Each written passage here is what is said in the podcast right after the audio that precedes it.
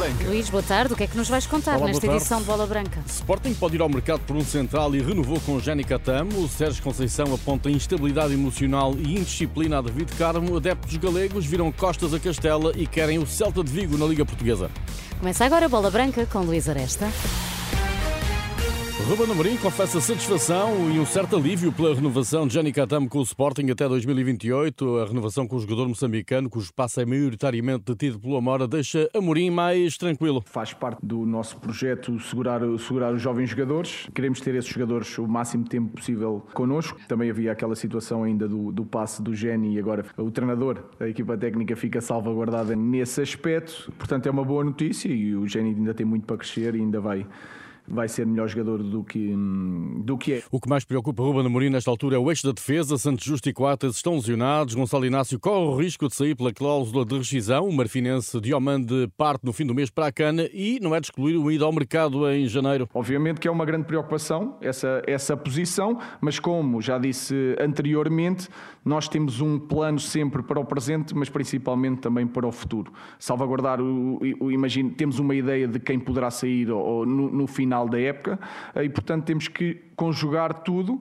e depois um, ir ao mercado. Um, vocês irão ver se entrará alguém, poderá não entrar, poderá entrar e, portanto, é uma das posições que poderá haver alguma alguma mexida.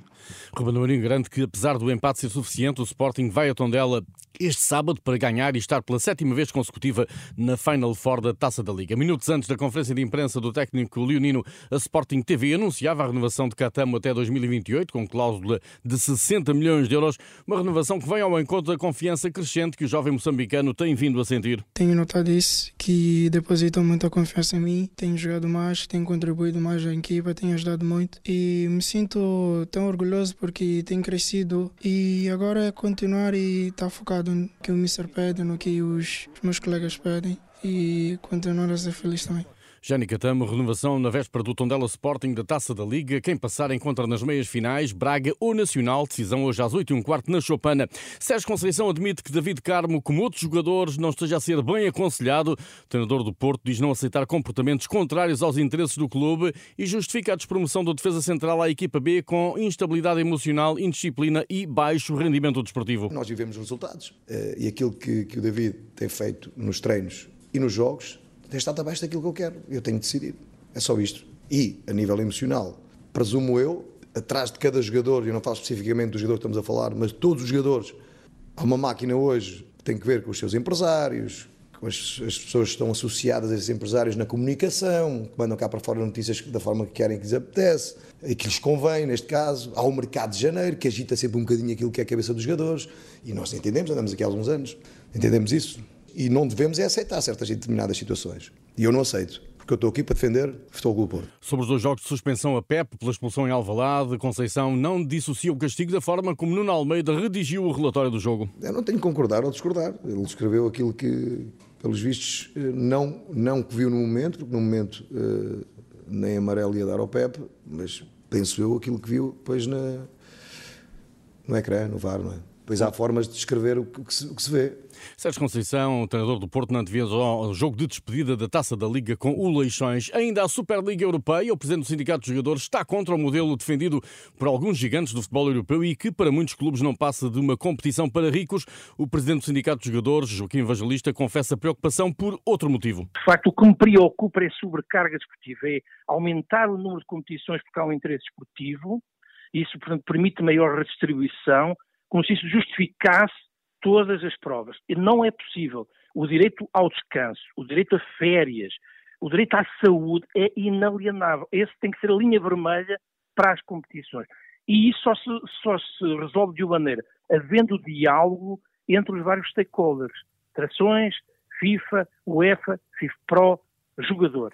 No outro plano, o Presidente do Sindicato de Jogadores reclama maior rigor da Liga para o que classifica de casos crónicos de salários em atraso, nomeadamente no Boa Vista e no Leixões. Tem havido casos crónicos, que é o caso do Boa Vista, do Leixões, enfim, que todos os anos são confrontados com este problema. Compete à Liga e aos organizadores encontrar as fórmulas para evitar que isto suceda numa competição profissional. Presidente do Sindicato dos Jogadores. E por que não o Celta de Viga disputar a Liga Portuguesa?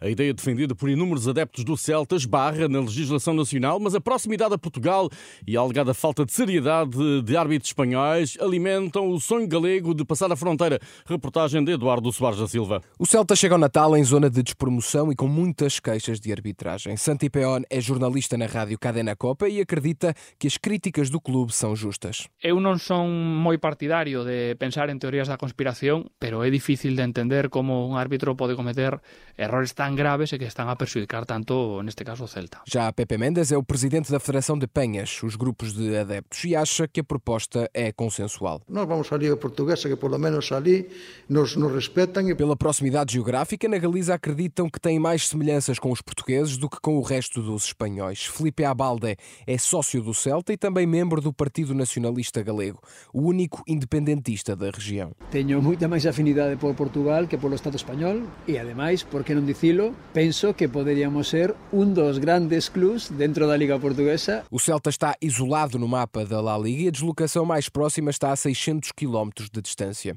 Em Portugal, a maioria dos clubes está a hora e meia de carro. O Celta não seria o primeiro clube a jogar noutro país. O Andorra é uma equipa emergente em Espanha, Cardiff e Swansea de Gales disputam o futebol inglês e até o São Marino está nas divisões inferiores italianas. No entanto, a lei portuguesa não permitiria.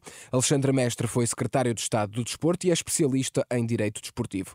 Explica que o regime jurídico das federações desportivas é claro, só clubes portugueses jogam provas nacionais. Em Portugal é completamente impossível. Está uma lógica no nosso ordenamento jurídico de uma territorialidade. Tudo é territorial e dentro de um espaço nacional. De qualquer modo, esquecendo todas estas limitações que os adeptos do Celta já sabem, Pepe Mendes continuaria a escolher jogar em Portugal. A mim, por exemplo, atrai-me mais ir a Braga, Porto ou Lisboa do que ir a Madrid.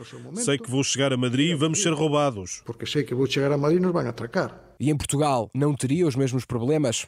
Pepe Mendes não sabe, mas aceitaria o risco de qualquer forma. A reportagem Bola Branca com a assinatura de Eduardo Soares da Silva, também disponível em rr.pt. Em discussão a esta hora o título mundial de clubes.